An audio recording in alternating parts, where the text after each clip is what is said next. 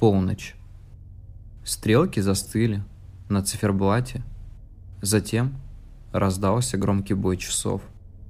За окном сверкнула молния. Спустя несколько секунд я услышал, как капли дождя стучат по подоконнику.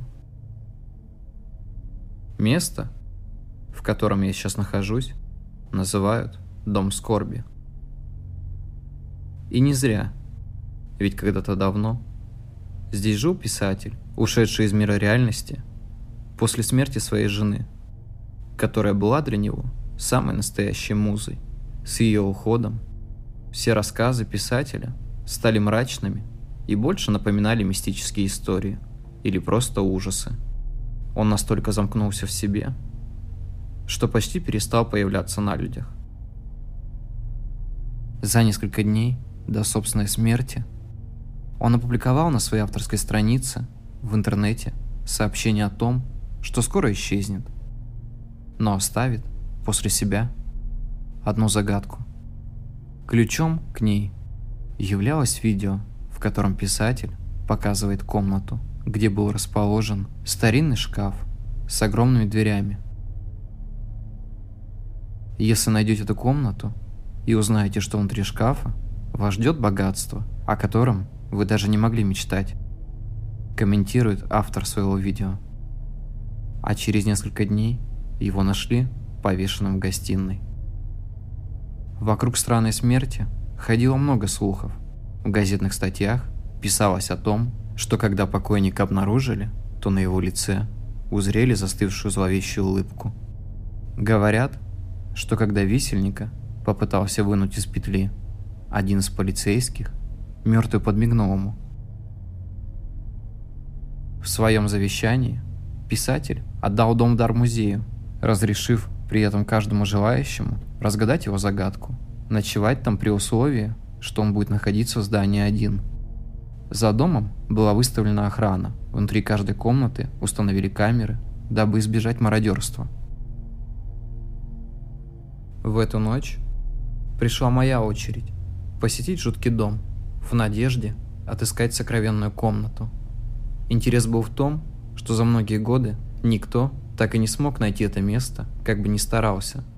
Даже руководство музея, проверяя каждое свободное пространство за стенами, так и не смогло ничего отыскать.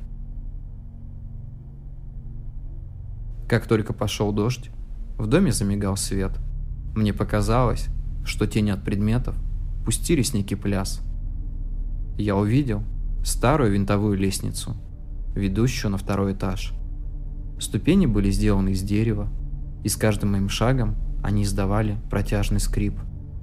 Не скажу, что это вызвало страх, но безумно действовало на нервы. Через несколько мгновений я уже был на втором этаже. Впереди во мраке угадывался коридор. Выбора не было. Сделав несколько шагов, я увидел, как где-то в конце тихонько распахнулась дверь, и тусклый луч света разрезал тьму. Мое сердце замерло, и я застыл где-то в середине коридора, боясь двинуться с места. Это было похоже на кошмарный сон. Я посмотрел на потолок и понял, что зеленый индикатор камеры стал красным. Это значило, что никто, кроме меня, сейчас не видит происходящего здесь. Мне хотелось развернуться и убежать, но любопытство взяло вверх, и осторожными шагами я пошел вперед. Проследовав к открытой двери, я задал вопрос, на который не хотел услышать ответа. «Здесь кто-нибудь есть?» Но вокруг по-прежнему царило молчание, и я немного успокоился. Зайдя внутрь, я понял, что это рабочий кабинет. В центре комнаты находился письменный стол с пишущей машинкой, а за ним огромный портрет семейной пары. Прекрасной женщины с голубыми глазами, а рядом с ней мужчина с улыбкой на лице. Это был тот самый писатель. В голове мелькнула мысль о том, что именно с такой же улыбкой его снимали с петли. Дрожь прошла по всему телу, но я взял себя в руки, чтобы осмотреть кабинет. Возле стенки расположилась книжная полка, на которой было аккуратно сложено чуть больше дюжины книг. Вместо названий авторов на каждой из них находились точки, те, что предназначаются для слабовидящих и незрячих. Я взял одну книгу, открыл. Страницы были пусты. В них не было абсолютно ничего, словно кто-то просто создал обложки и страницы, но не внес содержание. Взял вторую, в ней было абсолютно то же самое. Я проделал аналогичное действие со всеми книгами, а когда достал последнюю, то из нее выпал клочок бумаги. В записке я прочел следующее. 3, 9, 8, 2. В момент, когда я сложил бумажку, погас свет. Затем сверкнула молния, и я почувствовал самый настоящий ужас. Лица семейной пары на портрете были изуродованы. Улыбка мужчины превратилась в злобный оскал, а из глаз женщины текла кровь. Я вскрикнул, а после побежал по темному коридору, ведущему к лестнице. Спотнувшись, почувствовал, как теряю равновесие и качусь кувырком вниз по ступенькам. И дальше провалился в темноту. Все, что происходило в последующем, можно назвать кошмарным видением. Я шел по длинному коридору, в конце которого стоял тот самый шкаф из того самого видео. Но как бы я ни старался приблизиться к нему, ничего не выходило. Каждый шаг возвращал меня на два шага назад. Я пытался бежать, но шкаф становился все дальше. Позади меня была каменная стена, и я оказался в ловушке. Когда полностью потерял надежду, шкаф раскрылся, но в этот момент я очнулся. Открыв глаза, я увидел, что лежу в прихожей. Тело болело после падения, но мой разум был ясным. Посмотрев на время, я понял, что прошел уже целый час. Плюнув на цель, я подошел к входной двери и потянул ручку вниз, но она не сдвинулась ни на сантиметр. Мои попытки вытолкнуть двери наружу не увенчались успехом. Камеры все так же работали. Хотел выйти через окно, но понял, что на окнах решетки, и подумал, почему же не заметил их, когда входил внутрь. Нужно было искать другой выход. Я зашел на кухню. Первое, что увидел, это духовка, дверца которой была немного приоткрыта. Я потянул к ручке, дотронувшись, тут же одернул руку. Духовка была горячая, словно в ней готовили несколько минут. Внутри дымился пепел, а под ним что-то блестело. Я нашел нечто похожее на кочергу. Взяв ее в руки, я разворошил пепел и подтянул содержимое под ним к себе. Это был ключ. По его нетронутому внешнему виду можно было предположить, что вначале сожгли что-то, а потом спрятали под пеплом этот ключ.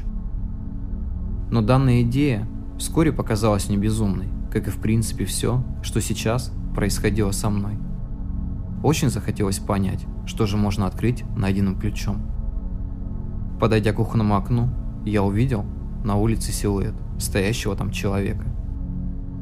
Он смотрел на меня без каких-либо движений. Я помахал человеку рукой, и он махнул мне в ответ. Я поманил ладонью к себе, он сделал абсолютно то же самое. В этот момент мне показалось, что это всего-навсего мое отражение. Но в ту же секунду силуэт поднял руку и поднес к уху, изобразив разговор по телефону.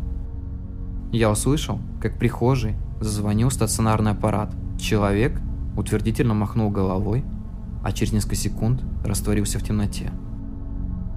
Выбора не было. Я подошел к телефону и поднял трубку. Ответ на свой вопрос ты найдешь в подвале, произнес кто-то, а затем раздались короткие гудки. Но где же в доме этот подвал? Я бродил по первому этажу, но все двери были заперты, а ключ не подходил ни к одному замку. Нужно было попробовать вернуться на второй этаж – но мне было не по себе. Набравшись смелости, я вновь поднялся наверх, а ступеньки снова выдавали зловещий скрежет. К моему удивлению, дверь в конце коридора была закрыта. Подойдя к ней, я заметил, что пол под ногами довольно неустойчивый. Немного наклонившись, я понял, что доски не прибиты. Вытащив их, я увидел люк, на котором заметил кодовый замок – 3982. Вдруг всплыла информация в моей голове. Прокрутив комбинацию, я отворил замок и увидел лестницу, ведущую вниз. Спускаясь по ней на ощупь, я чувствовал, как воздух становится все более влажным. Тут было довольно сыро. Ступени оказались шаткими, и я крепко держался за перила, чтобы не упасть, пока, наконец, не достиг твердого пола под ногами В подвале было маленькое окошко, настолько маленькое, что в него не пролезла бы даже моя рука. Через него проникал тусклый свет луны, благодаря которому я смог немного осмотреться. Возле стены располагалась огромная печь. Печи подобных размеров я видел только в крематории. Неподалеку стоял стол, на котором находилась очередная записка. Я взял ее в руки и, подойдя к окошку, начал читать. «Оставь надежду, всяк сюда входящий». Ты ведь первый, кто попал сюда после моей смерти. Я думаю, это так и есть. Ты так близко к разгадке, но хватит ли у тебя решимости узнать ее? О некоторых вещах в этой жизни лучше не ведать вовсе, но если ты дошел, то все в твоих руках. Все мы хотели жить вечно или просто оставить вечную память о себе. Могу быть уверен, что одно из двух у тебя точно получилось. Загляни в печь, тогда ты все поймешь. Если не испугаешься. На этом месте записка оборвалась. А я направился к печи. Потянув ручку на себя, я понял, что внутри расположен туннель, который ведет куда-то дальше. Мысль о том, что мне нужно залезть внутрь, пробуждала панику. Я всегда боялся оказаться в подобной ситуации, особенно при жизни. При этом у меня имелись некоторые проявления клаустрофобии, но другого варианта, как лезть туда, не было. Через минуту я был внутри. Страх окутывал меня с головой.